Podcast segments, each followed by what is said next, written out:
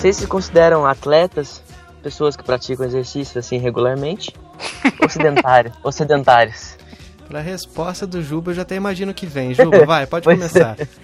Cara, de manhã eu tento ir na academia, mas tipo, o que eu como não condiz com o que eu faço exercício. Ainda assim, acho que você tá na vantagem, hein?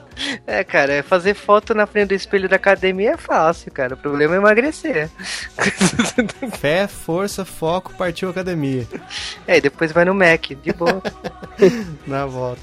Ó, eu também sou não, eu, tam, eu não posso nem falar que eu também, porque nem esse exercício que o Juba faz, eu faço, cara. Eu só, a única coisa que eu combino com ele, acho que deve ser no tamanho do prato.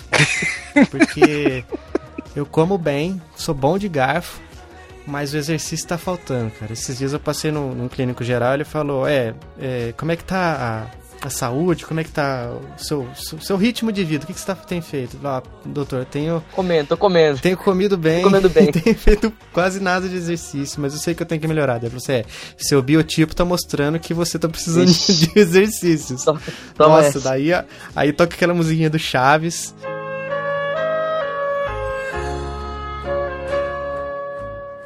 Bate aquela depressão e você se sente um nada.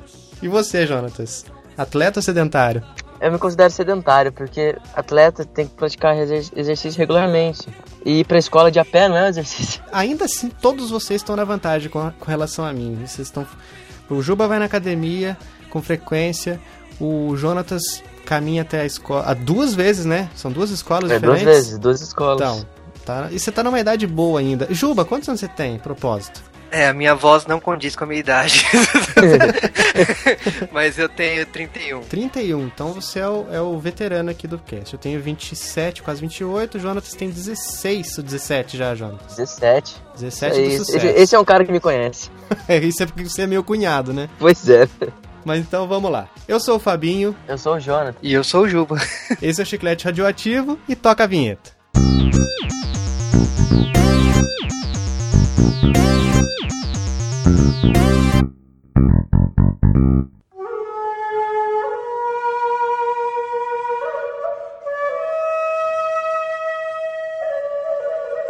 E nós temos um grande prazer, Jonatas e eu, de apresentar o nosso convidado, direto lá do J-Wave, que é um podcast, um site completo que fala sobre cultura pop, nerd e japonesa. Juba, seja muito bem-vindo, Juba. Cara, parabéns, você falou tudo direito a frase do J-Wave. Falando sério, obrigado aí pelo convite. É sempre uma honra participar de, de outros podcasts, porque você ah, sempre aprende, é um grande aprendizado. Aí quando vocês vieram com esse convite, eu falei assim: olha, esse nome, eu acho que vou me tornar uma tartaruga ninja até o final dessa gravação. Quem sabe? Ou ter poderes, né, que nem, que nem o Homem-Aranha, né? Ou um câncer, né? Tomara que sejam os poderes, né?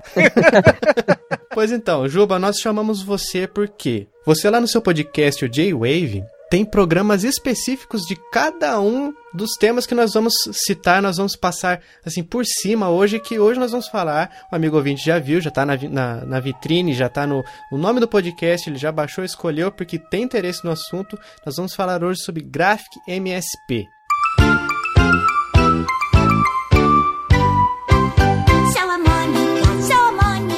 Lá no J-Wave nós temos programas específicos. Trouxemos um especialista no assunto. Exatamente. Cara, o, a gente decidiu fazer de cada um deles, né? Porque, primeiro, que trabalho nacional é muito, assim, pouco divulgado, não, não é valorizado, não, os artistas são acabam se tornando desconhecidos, só são valorizados quando sai uma obra fora do país. Uhum. E eu acho que assim, o Sidney Guzmão, que é o editor por trás dessa linha toda, que fez o Maurício 50 artistas, mais 50, e agora tá cuidando dos 80 anos do Maurício Souza eu vejo que ele valoriza isso, ele consome muito quadrinho independente, ele consome uma quantidade absurda que você vê pelo Instagram dele, pelo Facebook dele. E esse repertório ele tá usando a favor dele, tá trazendo esses artistas que são conhecidos, mas não são tão conhecidos pelo grande público para desenhar a Turma da Mônica com seus estilos, com as suas influências, com as suas narrativas.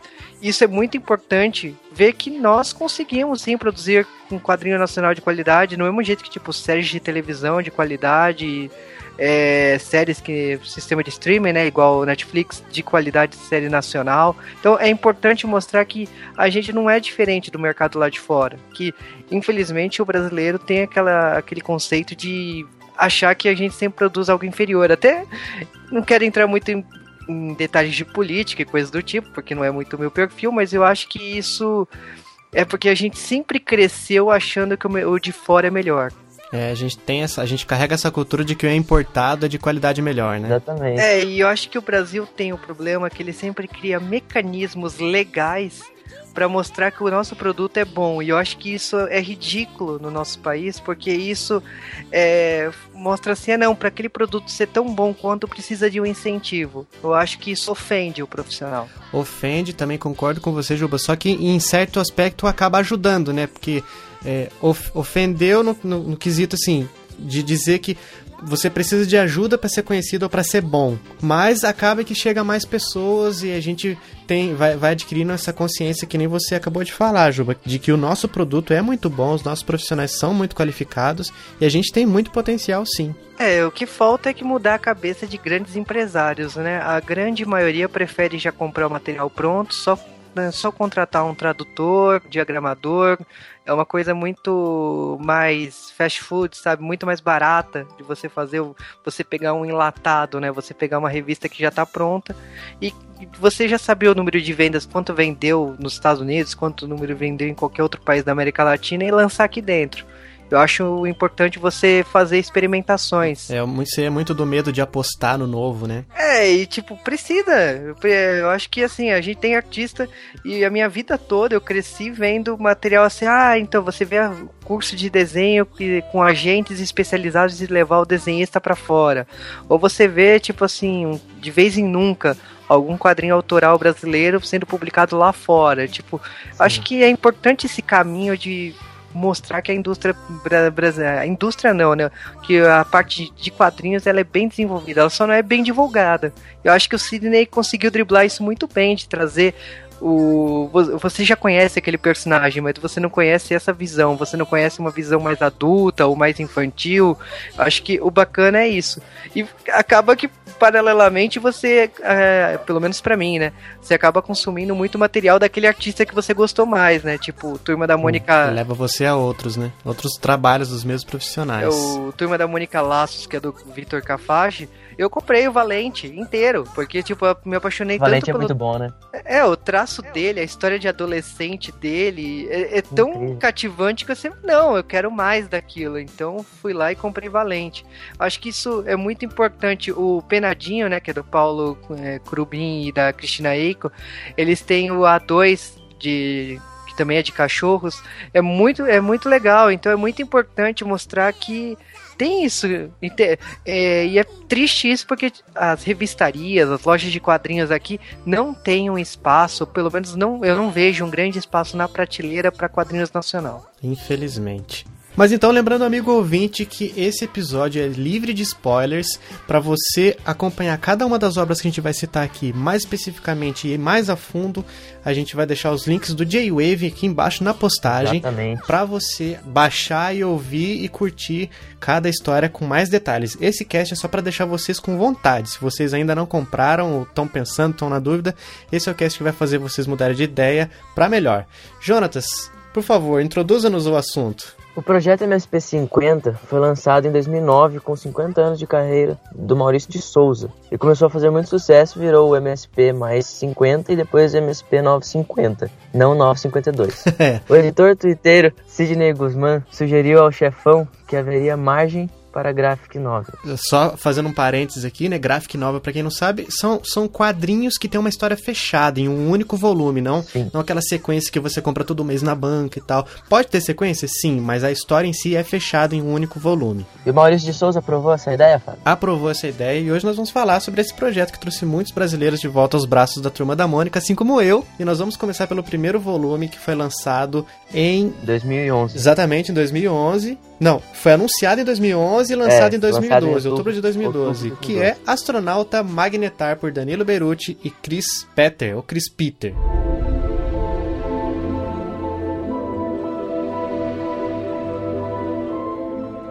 Eu já comecei mal porque eu não li. Acontece. Aí você tá de parabéns, isso que eu te emprestei já com antecedência. Pois mas é, é, realmente, tinha muita coisa. É, tinha, você pegou todas para ler agora de uma vez, então acabou que o astronauta não deu tempo. Exatamente. Mas a sinopse é a seguinte: o astronauta, personagem que navega no espaço sideral sozinho em sua nave há anos, visita uma galáxia distante para estudar um magnetar uma estrela de nêutrons que possui um campo magnético estimado em 1 bilhão de Teslas. Mas ele comete um erro que pode custar sua vida. Agora, com a nave danificada e sem comunicação, ele está náufrago no espaço. E precisa encontrar uma forma de escapar antes de ser derrotado pela insanidade que insiste em tomar sua mente. E a saída pode estar em aliar a tecnologia aos ensinamentos de seu velho avô, há tanto tempo falecido. Juba, o que, você achou de Astronauta Magnetar? É, eu acho que é a nossa versão de Alien Oitavo Passageiro. Boa é. comparação. O detalhe é que, na minha opinião, assim, você tá colocando um personagem que é o astronauta sozinho, né, no espaço como alguma coisa que ele sempre trabalhou nos quadrinhos, e aí, tipo, você coloca toda essa adrenalina, toda essa imaginação, todas essas coisas, é, mistura todos esses sentimentos, o amor dele, e, que mostra aquelas lembranças e, e tudo mais rolando que rola aquela catarse no final. Então é, é muito interessante para mim e mais ainda, é tipo, a primeira vez que você lê é uma história que você fala da, da, da solidão. Uhum. A segunda vez que você lê, você começa a reparar nos easter eggs. Então, tipo, o artista foi muito feliz em cada página, praticamente colocar um easter egg diferente. Fiquei convencido, Ale, fiquei convencido. Aí, gostou? Gostou, Jonatas? Gostei. Então, depois eu vou precisar de uma, umas dicas do Juba, que eu acho que tem, deve ter alguns com certeza, deve ter, não, com certeza deve ter alguns easter eggs que eu não peguei. Eu, eu sei que eu vi o louco ali no meio, só que tá mais pro final. Mas de, de, tem muita coisa que depois eu vou querer saber do Juba. É, então, como Juba comentou, essa HQ explora a solidão no espaço, a, a, os questionamentos que o astronauta tem depois de algumas coisas que acontecem, ele acaba ficando sozinho e, e meio em dúvida se ele vai conseguir voltar ou não. ele começa a entrar numa rotina para ele não ficar é, para ele não perder a forma, né? Porque no espaço, é, na gravidade zero, você tem aqueles problemas de, massa muscular que vai que vai ficando mais fraca e você precisa manter a rotina de exercícios. Ele vai fazendo isso e, e é muito legal como isso é retratado no, no quadrinho nessa gráfica que, que ele vai repetindo os quadros da mesma coisa, né, Juba? Sim, uma coisa que assim, eu reparo nas páginas desse gráfico em especial, são ilustrações inteiras. O autor tem uma ele seguiu pela opção de colocar algumas páginas assim de imagem única na parte de cima.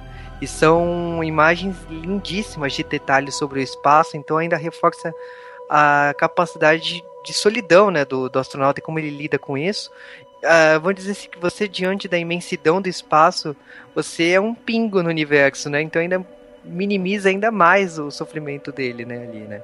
É, diante dessa imensidão que ele percebe quão pequeno ele é, né? Exatamente. E, e o quanto ele precisa dos, dos outros, né? Porque o astronauta sempre foi um personagem mais isoladão, ele aparecia na, nos quadrinhos, assim, tinha algumas participações rápidas, mas assim, é, sempre quando ele era focado, ele mostrava essa questão dele sozinho, na dele, né? E o Danilo Beirute arrebentou nessa HQ, nessa gráfica que ficou excelente essa, essa questão disso. E ele vê o quanto ele precisa das outras pessoas, o quanto ele sente falta das outras pessoas.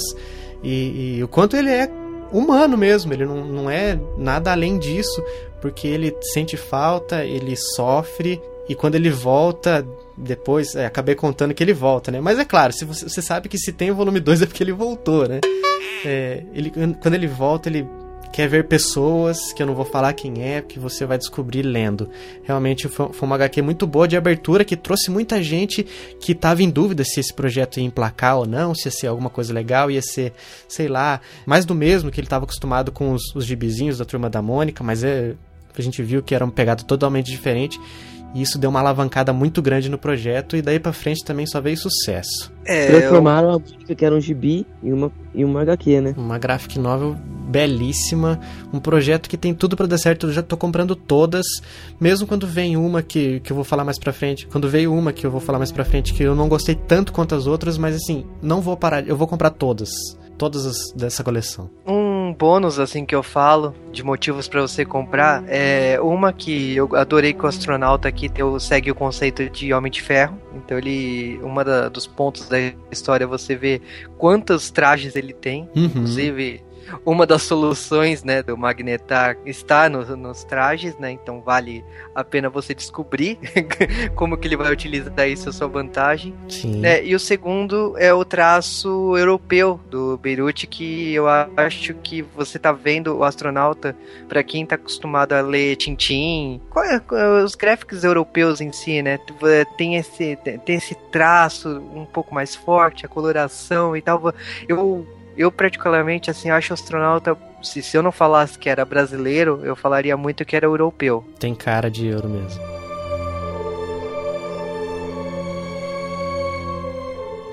Mas na sequência o que, que veio depois Jonatas? Agora sim eu li. Agora eu posso falar. Eu tava eu tava quietinho aqui só escutando a recomendação. Turma da Mônica Laços por Vitor Cafage e a sua irmã Luca Fage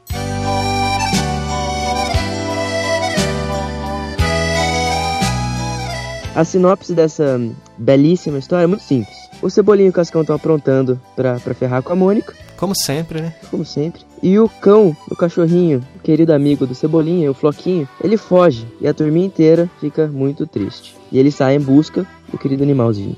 Essa HQ foi lançada em junho de 2013.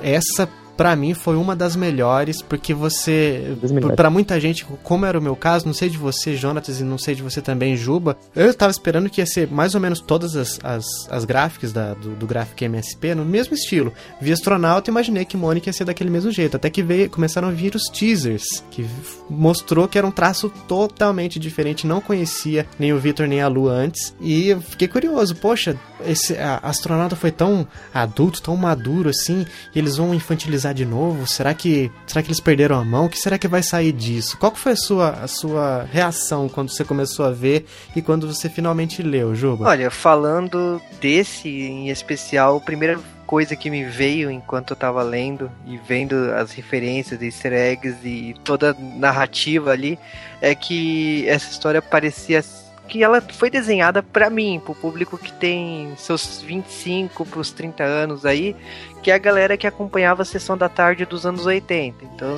pra, pra galera que curte Goonies, é, curtindo a vida Sim. doidado, é, e outras obras aí de dos anos 80 que foram ícones e foram reprisados em exaustão.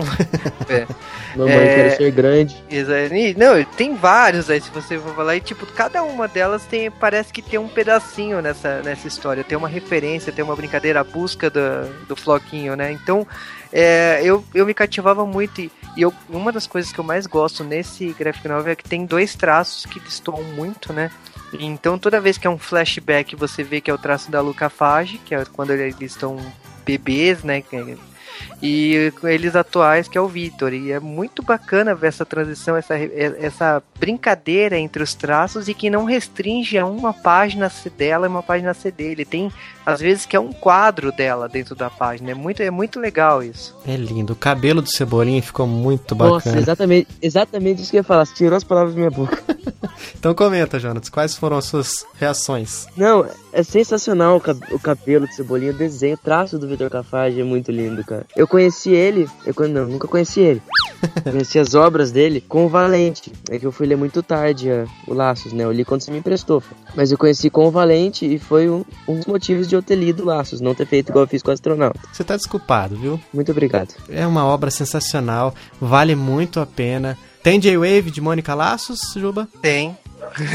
tá no link aqui embaixo. Seguindo a sequência, vamos lá. Em agosto de 2013, chegou uma que para mim é a mais engraçada de todas. E é que tem menos diálogos. Chico Bento, Pavor Espaciar, por Gustavo Duarte.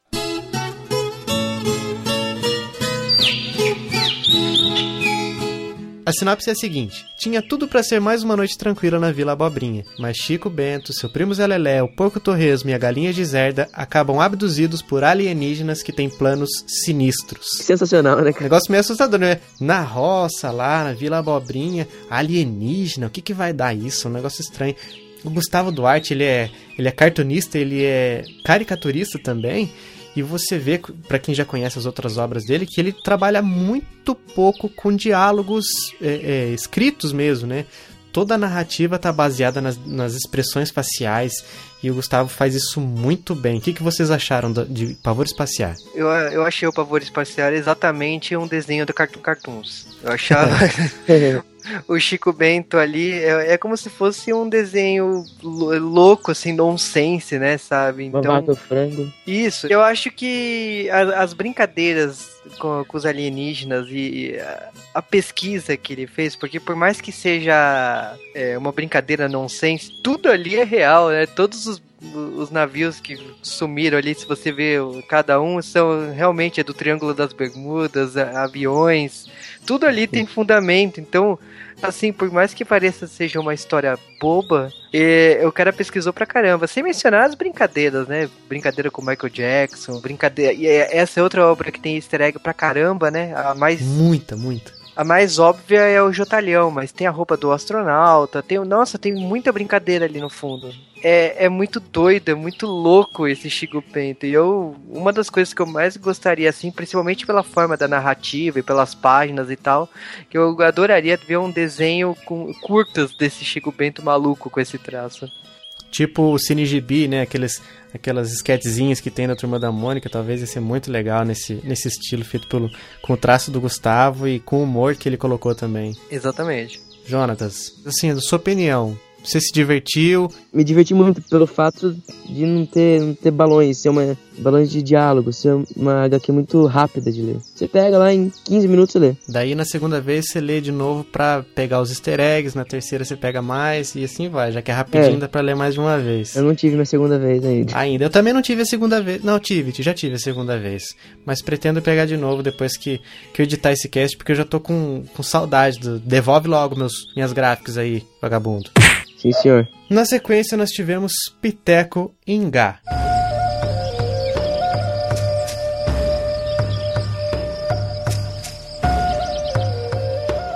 Que foi feita pelo Chico, que não é o Bento. Esse é com SH e K. Uau! A sinopse é a seguinte: o povo de Lem se vê obrigado a migrar porque o rio próximo à aldeia secou mas o valente caçador Piteco decide não ir, pois precisa resgatar a Tuga, que foi raptada pela tribo dos Homens Tigre.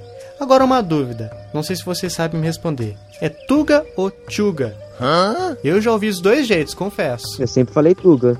Eu, Eu acho que é Tuga. Tuga. É, né? Faz mais sentido na minha cabeça também. Sim. Ela foi lançada em agosto de 2013. Assim como do Chico Bento. Exatamente. Eles saíram no, no, na duplinha. Foi um bônus. Saiu uma boa e uma ruim, porque eu não gostei do Dupiteco. Não gostou do Dupiteco? Eu confesso que eu não. que de toda a série foi a que eu gostei menos.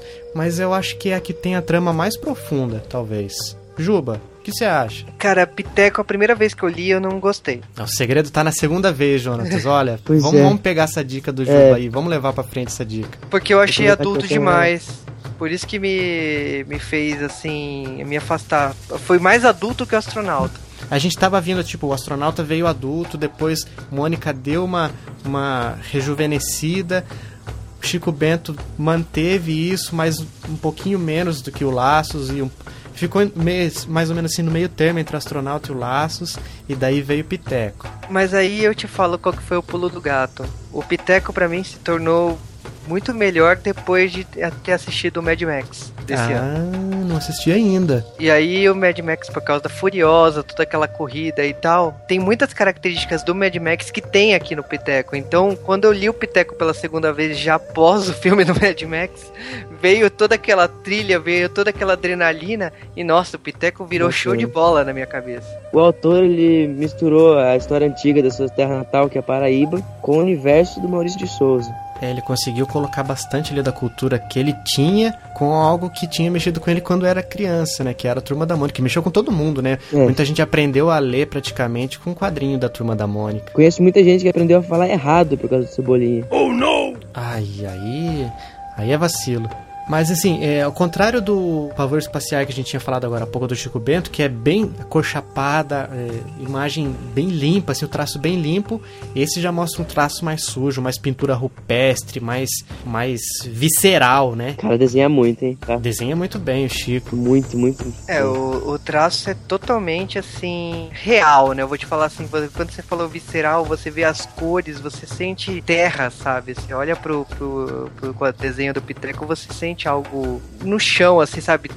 Cheiro de terra, né? Quando você olha pro traço dele. Agora que você falou isso aí, Juba, eu lembrei que quando eu li, eu senti o cheiro que devia ser aquelas, aquelas capas dos Homens Tigre, que devia estar tá com aquele cheiro de. de bicho morto. Que é o cheiro que devia ter, né? No, no ambiente lá.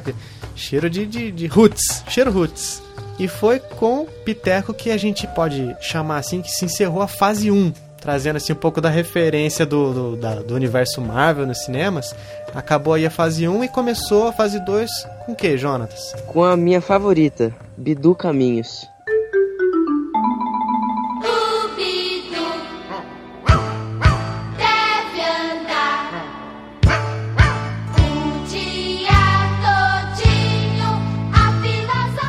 Tá brincando, é a sua favorita também? É, é a minha favorita. Gilber, é a sua favorita? Cara, eu gosto do Bidu, mas eu confesso que não, não tá no meu top 3, não. Olha aí. Foi escrito por Eduardo Damasceno e Luiz Felipe Garrocho. O que acontece nessa história? No bairro do Limoeiro, Franjinha é um garoto que deseja ter um animal de estimação. Ou um robô. Ao mesmo tempo, um cachorrinho azul perambula pelas ruas procurando sobreviver, juntando os ossos que acha e usando a carcaça de um carro abandonado num terreno baldio como moradia. O que são aqu aqueles balões de conversas de cachorro? Que coisa genial! Nossa. Que coisa genial! Quando eles falam que eles vão lutar com o cachorrão lá, aparece o Bidu com roupinha de, de boxe, luvinha, e você entende tudo sem palavra nenhuma Sim, dos animais. Exatamente, é, é genial isso. E aquela arte, putz, parece arte de aquarela. O balão sai, vai fazendo curva no caminho, da boca do personagem até o, até o balão mesmo. Nossa, é maravilhoso, maravilhoso. Tem uma página, uma página dupla inteira, que eu fiquei uns 5 minutos só observando essa página. Né? Página que tá o Bidu em cima do carrinho e a chuva caindo. Nossa, lindo, é lindo né? demais. Dá até pra ouvir o som da chuva. Juba, o que, que você achou? Ah, é a história linda, a história do Franjinha e do Bidu. E principalmente pelas duas narrativas, né? Por mais que a do Franjinha seja mais prejudicada porque o foco aqui é o Bidu, o, os dois focos, assim, as duas. O, como está sendo construído até o encontro dos dois é muito linda. E, e mais uma vez, assim, o, a história de, desse graphic novel bebe de clássicos dos anos 80. Você sente toda a epopeia do Bidu pra para conseguir encontrar seu dono, né, para encontrar seu espaço no universo, né? E, e, como vocês já falaram dos balões e tal, eu gosto muito dessa metalinguagem, desses, é, desses desenhos que representam exatamente a visão do Bidu no, nos quadrinhos, mas como eles não podiam falar, aqui nessa versão mais real, você vê que a, as homenagens dos quadrinhos do Bidu acaba sendo restringidas e até foi uma bela solução nos balões de imaginação do, do Bidu. Né? Sensacional. Incrível, eu fico imaginando o Maurício de Souza quando viu pela primeira vez, porque o Bidu é, é, é o, o ícone da, da Maurício de Souza Produções é o Bidu, né? Foi um dos primeiros personagens, ele com franjinha. Ele ficou imaginando, poxa vida, vai mexer com a raiz agora, hein? O que será que esses caras vão fazer? É o Mario do, do, Maurício de Souza. É o Mario do Maurício de Souza. Boa Sonic do Maurício de Souza. Crash Bandicoot do Maurício de Souza. Quando eu vi pela primeira vez, quando eu abri, tirei aquele cheirinho do plástico na HQ, capa dura, bonita, fazendo aquele barulhinho, cheiro das páginas e o brilho dos desenhos. Nossa, fiquei encantado. Sentei ali numa paulada só, porque que é demais. Ela foi lançada em setembro de 2014. Muito bem. E na sequência, o segundo aqui da nossa fase 2 da Graphic MSP veio mais uma do astronauta, que emplacou o sucesso que foi. Não podia parar em um só. Danilo Beruti Mais uma que eu não li. volta. Mais uma que você não, não fazia nem sentido você ler essa também, né, Jonas? Pois é, logicamente. Ainda bem que você não leu, porque senão você ia perder o início ali, que é muito importante, mas tá na li, bota na sua lista aí. A sinopse de Astronauta Singularidade.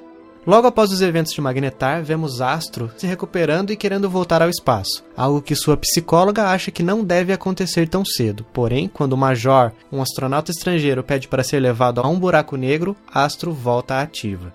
A gente viu uma, uma missão conjunta, né? Brasil, Estados Unidos, é, é, na nave ali do astronauta e ele tá passando por problemas meio psicológicos, passando por consultas com a psicóloga, é, em consequência de coisas que aconteceram no primeiro volume, Magnetar, e isso vai mudando, muda a história, leva para um outro para um outro nível, a história que no começo, no, no Magnetar eu achei mais introspectiva e agora ela tá numa história mais de ação, mais frenética, tem luta, que eu não vou falar de quem com quem, mas tem luta na história e, e ela é mais, mais movimentada. Juba, o que, que você achou? Olha, eu, eu confesso que essa história, quando eu li, ela, eu tava esperando uma outra coisa pelo título dela, né? Singularidade, eu tava esperando uma coisa mais solidão do astronauta. Uhum. Então ela me surpreendeu de diferentes maneiras. Curti as brincadeiras, principalmente o Red Richards, né, do Quarteto Fantástico, que é o vilão da, é. daqui. Eu achei do caramba, sabe? A ideia do, do da criação dos buracos negros, de outra, de outra civilização. Aqui bebeu um pouco do Prometheus, né? Mais uma vez o universo do Alien, né? Uhum. E aí a, a, gente tem a, a origem da vida, né, lá em Prometheus, e aqui a gente tem o fim da vida, né? Porque a gente tá falando do buraco negro, né? E eu, eu curti muito. E, e para mim faz sentido a ideia de, tipo, é muito importante a arma química, né? Que pode se tornar uma máquina que cria buracos negros, né? Uhum. Eu, uh, uh, eu tenho um, um ponto negativo que eu achei dessa graphic novel foi que para mim e consultando alguns amigos que trabalham comigo também que trabalham com desenho, trabalham com ilustração, é que o traço, a arte parece que foi feito um pouco mais na pressa, com um pouco menos de tempo do que deveria, porque no primeiro você vê mais mais detalhes, os fundos eh, com exceção dos personagens, assim, o fundo do quadrinho você vê que tem mais detalhes, mais coisas desenhadas quando, quando precisa também. Já no Singularidade eu achei que um pouco mais vazio, mais feito matadão, assim, na pressa, na correria. Não sei se eles estavam com prazo apertado ou, ou se estavam com muitos outros projetos acabaram não focando tanto no, no, nesse segundo volume quanto foi no primeiro. E a gente, eu e os meus amigos também que trabalham com isso, que eu já citei, achamos que não tá com tanto esmero quanto a primeira, mas continua sendo um, um, um bom volume, merece o selo gráfico MSP.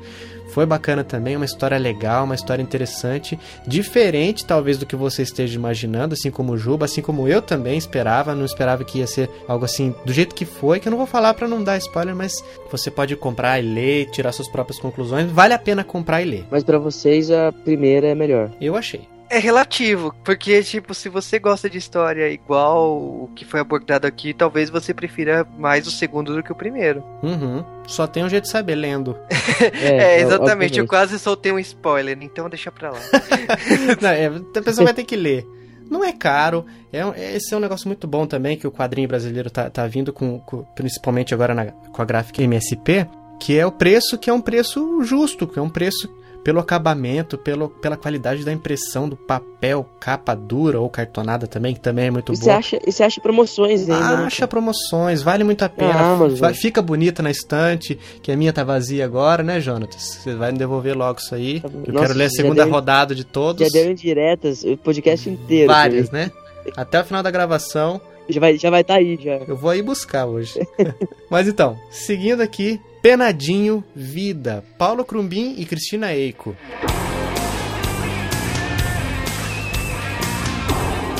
Muito bom. Jonathan, sinopse. Alminha vai reencarnar.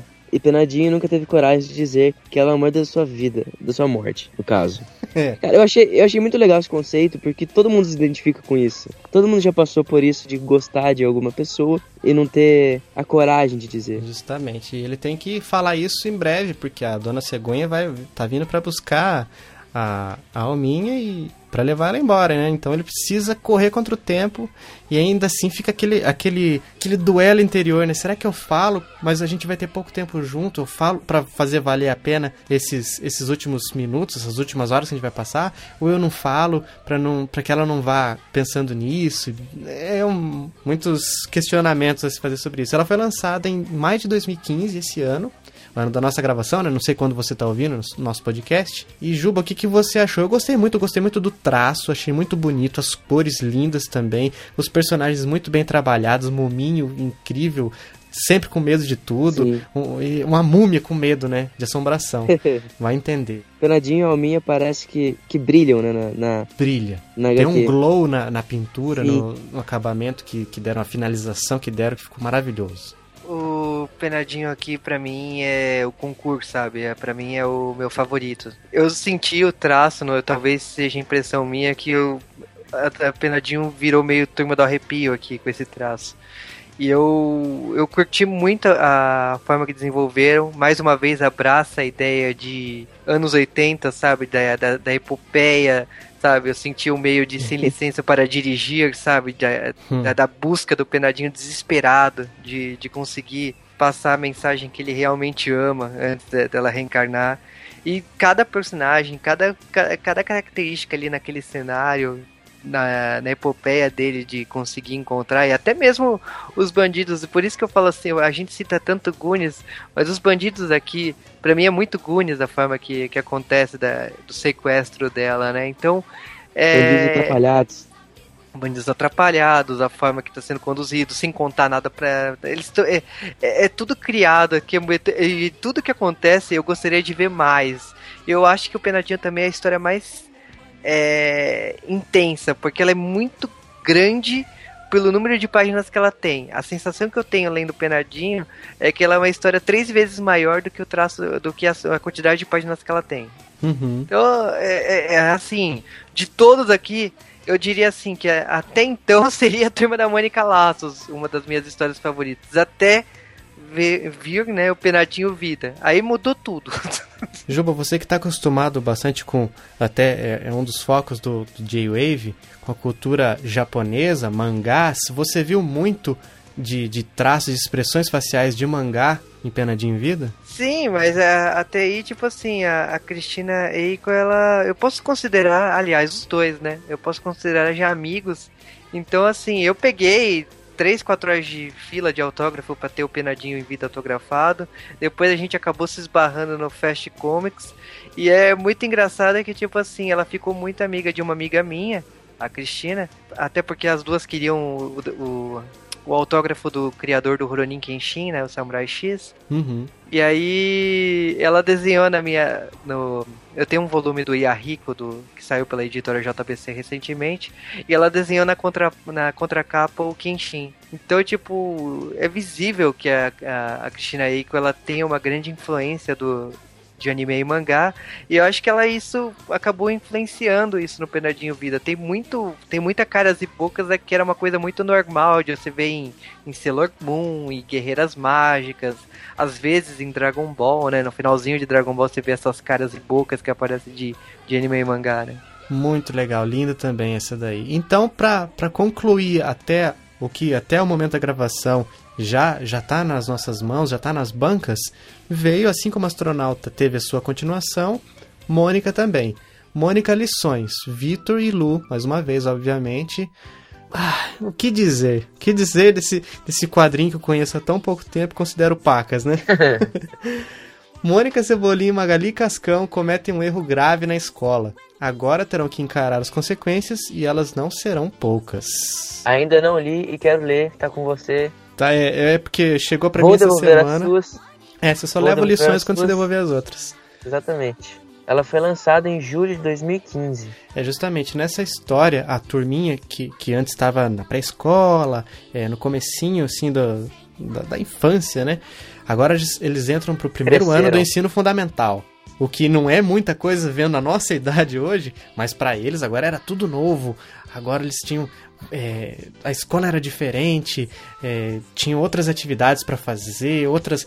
É, alguns iam fazer natação, outros iam fazer aula de etiqueta, coisa que não dá pra gente falar pra gente não estragar muito da experiência, mas eu confesso que quando eu peguei, quando eu vi que já estava disponível para comprar, e, e quando chegou às minhas mãos, eu falei: ai, será que vai ser meio decepcionante que nem o astronauta singularidade foi para mim?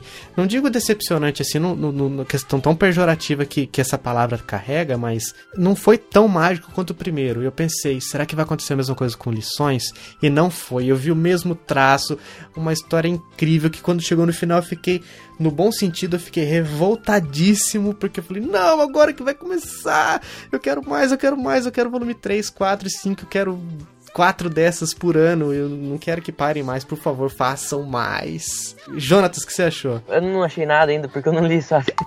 É, é verdade, cara. Ai, eu tô tão emocionado que eu até esqueci disso. Só que eu, eu vi várias imagens na internet, porque eu gosto de avaliar muita arte. Eu gosto muito de arte do, dessas histórias em quadrinhos. Até porque você também tem um pé nessa questão de arte que você também tá desenhando, tá se aperfeiçoando na área, né? É, é. Pode-se dizer que sim. E como a Magali tá linda, cara. Fiquei apaixonado pela Magali. Coração bateu mais forte. Juba, você já leu? Uhum, eu li também, peguei fila de autógrafos, né? Pra ter o Vitor Cafage e a Lu Cafage de novo, né? Igual o primeiro Laços, né? Que eu também tenho autografado. E assim, é, é. esse. É, pra falar a verdade, só tem dois que eu não consegui autógrafo, mas é, a gente tá em busca. Mas a, a questão é que esse em esse lições bate muito numa tecla de você tem que entender muito bem e para você aprender alguma coisa você tem que fazer lição uma da, da, das coisas que bate aqui na, na tecla de, dessa história e eu falo que eu fiquei chateado com o final por isso que eu desejo muito um terceiro porque é a primeira vez que eu vejo um final triste. o último quadro não é revoltante? Então eu não aceito aquilo. Por isso que eu espero que venha um terceiro para desfazer o que aconteceu aqui. Eu acho que foi de propósito. Eu acho que eles fizeram, ó, vamos fazer, terminar desse jeito pra gente ser chamado para fazer mais um, pelo menos. eu, eu tenho certeza disso, porque precisa desfazer o que aconteceu aqui. Cara, que vontade de ler, que vontade de ler. De alguma maneira, no meio da história, eles são separados. E isso dói na gente. A gente vê a tristeza de cada um ali. Ai, leiam, leiam, por favor. Amigo ouvinte, se precisa comprar esse, precisa ler. É, é incrível. Precisa é emprestar do seu cunhado. Ou emprestar do seu cunhado, assim como emprestei o Valente do, do Jonatas. Exatamente. Até o momento da gravação, só saiu o Turma da Mônica Lições. Nós temos agora para setembro, que talvez seja o mês de publicação desse cast, Turma da Mata marcado. E para novembro de 2015 também, Louco. Não vi muitas coisas a respeito desses dois volumes, mas com certeza vou comprar. A capa, os teasers que nós temos, tem, tem me deixado muito muito empolgado. Turma da Mata parece que vai ser uma história de aventura ali, com ação e tô, tô interessado. Não conheço a turma da, a turma da mata original. Confesso que eu acho que eu não li nada deles ainda. Mas acho que vai ser uma boa maneira de, de me introduzir essa galerinha. Juba, primeiro a gente quer te agradecer muito obrigado por ter batido obrigado esse papo mesmo. com a gente, ter reservado um espacinho na sua agenda para bater esse papo com a gente de um assunto que você tá acompanhando tão de perto assim, tá pegando é, é, autógrafo com a galera toda. Vantagem de estar na cidade de São Paulo, né? É, menos agora com a turma da mata, né? Porque vai ser o que tem lançamento no Rio, então quebrou minhas pernas, né? Mas acredito que você ainda vai dar um jeito de conseguir. Não sei, tô sentindo isso. É, eu fiquei bem chateado com isso, né? Porque todos os lançamentos de São Paulo eu fui lá e firme e forte, né? Consegui os autógrafos, né? Acontece esse negócio no Rio, eu falei, pô, tudo bem, chateado, mas. mas vai comprar, isso é certeza. Oh, não, isso é certeza. Né? É, isso não tem nem o que questionar. Até porque eu tô doido pra ver Jotalhão lutando artes marciais, como tá nos previews, né? Com certeza vai ter easter egg também. Juba, como é que o pessoal faz para te encontrar nas internets, nas interwebs? É, é só acessar lá o geowave.com.br, né, que além de ser um site de cultura pop nerd japonesa, sessão da tarde, videogame e o que for mais de cultura nerd em si, a gente tem lá o podcast, que pode ser acessado por feed ou acessando o site também. E nas redes sociais, né? Porque, tipo, tem fanpage, tem grupo, tem um monte de coisa aí. E é, é muito fácil me encontrar. Tipo, vocês me encontraram é bem fácil. Então... Eu já acompanho o J-Wave há algum tempo. Então já, já, tava, já sentia a vontade de convidar, já não é de hoje. E quando a gente colocou esse, esse tema na pauta, falou, ah, é, o, é o Juba que vai, vai participar com a gente. E você aceitou, a gente agradece muito. Muito obrigado mesmo. É, tá aqui embaixo, o amigo ouvinte tem, tem aqui embaixo do, na postagem o link pro J-Wave. Lá você vai encontrar tudo isso que o Juba falou e muito mais. É, tem o link também pro feed do podcast que vale muito a pena. Qual que é a periodicidade do cast de vocês, Juba? Uh normalmente somos semanais, mas às vezes dá uma loucura, assim, né? Acontece uma bomba, duas bombas na semana, né? E às vezes a gente lança dois podcasts, mas a regra, a regra é semanal. Muito bom. Você vê que legal, né? Porque é, eu pensei que você ia falar assim. É, é às, às, vezes acontece alguma coisa, a gente fica uma semana sem postar, mas não, quando acontece alguma coisa, eles postam dois numa semana. Que maravilha. Que maravilha. Que é bom. É, já aconteceu no carnaval, que aconteceu quatro bombas, foi quatro podcasts. Nossa. Então, são coisas que acontecem. Isso você só vê no J-Wave. E Jonatas, pro pessoal entrar em contato com a gente, qual que é o nosso site? chicleteradioativo.com.br Lá o amigo ouvinte pode comentar nos posts, falar bem, falar mal, agradecer o convite do Juba, mandar abraço, mandar beijo pra Xuxa, que tá fazendo o programa Record agora. Maravilha, todo mundo feliz, alegria da garotada. No Twitter, se o pessoal quiser te encontrar, o pessoal faz como, Jonas? Chiclete Rádio. Ah, se quiser me encontrar? E pra te encontrar, então, ó, Chiclete Rádio é o do podcast. E para você? Você é uma estrela agora, então é isso que você tem o, o seu perfil? Superstar, superstar. Jonatas Chiclete. Legal. E no Facebook? No Facebook é só pesquisar lá para achar nossa fanpage Chiclete Radioativo sem erro. Ou se você achar que o e-mail é a maneira mais fácil de entrar em contato com a gente, é só mandar um e-mail para ochicleteradioativo@gmail.com. A gente já comentou que a gente tem o, o, o, e-mail específico do site, mas o Gmail é mais fácil, que a gente tem mais acesso, é mais sincronizadinho, mais legal. E agora uma dica que vai para o amigo ouvinte do Chiclete Radioativo e do J-Wave. Classifique o nosso podcast no iTunes, dê o número de estrelinhas que você acha que a gente merece e diga pra gente, escreva ali, não dá nem dois minutos, o porquê que você tá dando essa quantidade de estrelinhas. Vai fazer muito, muito bem pra gente, massageia o nosso ego e ajuda os nossos podcasts a chegarem mais pessoas. Se você gostou, bota lá as estrelinhas e o nosso podcast, os nossos podcasts vão chegar a mais pessoas. Certo, Juba? É exatamente isso. Quanto mais estrelas, quanto mais comentários, quanto mais compartilhamentos, né? Se você gosta de um podcast, compartilhe, espalhe aí, porque tipo, a gente precisa de mais e mais público, né, para conseguir apoios, para conseguir uh, apoio com editoras, empresas de cinema, é, empresas de jogos. Quanto mais compartilhamentos, quanto mais pessoas aparecer é, ouvindo, com, é, comentando e falando né, nas redes sociais, mais credibilidade a gente tem, né? Então é muito importante vocês espalharem aí o, os nossos podcasts, né? É isso aí, amigo ouvinte. Esse foi mais um Chiclete Radioativo. Eu fui o Fabinho. Eu fui o Jonatas. Eu fui o Juba. Esse foi o Chiclete Radioativo e até o próximo episódio. Falou.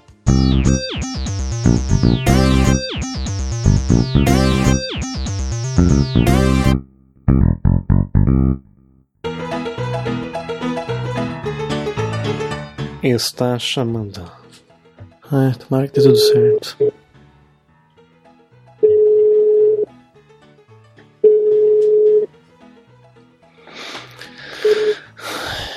Sua chamada está sendo encaminhada para a caixa postal e estará sujeita a cobrança após o sinal. Deixe o recado para. Ah, não sei como é que faz. Você estava ouvindo também? Tava. Cara, bateu des... Ah, eu ouvi aquela musiquinha lá, deixe o seu recado após o sinal, começa a dar desespero. Isso já tava gravando, né? Tava gravando.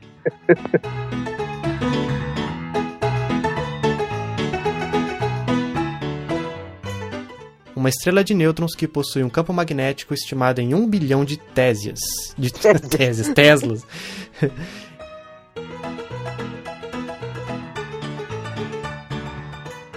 Penadinho Vida. Paulo Curumbim. Muito bom. Paulo com. Paulo com. Eita, nós? Sim. Acontece. Curumbi. Não é Curumbi, cara. Curumbi. Curumim. Paulo com é um índio. Paulo Crumbin e Cristina Eiko. Ei!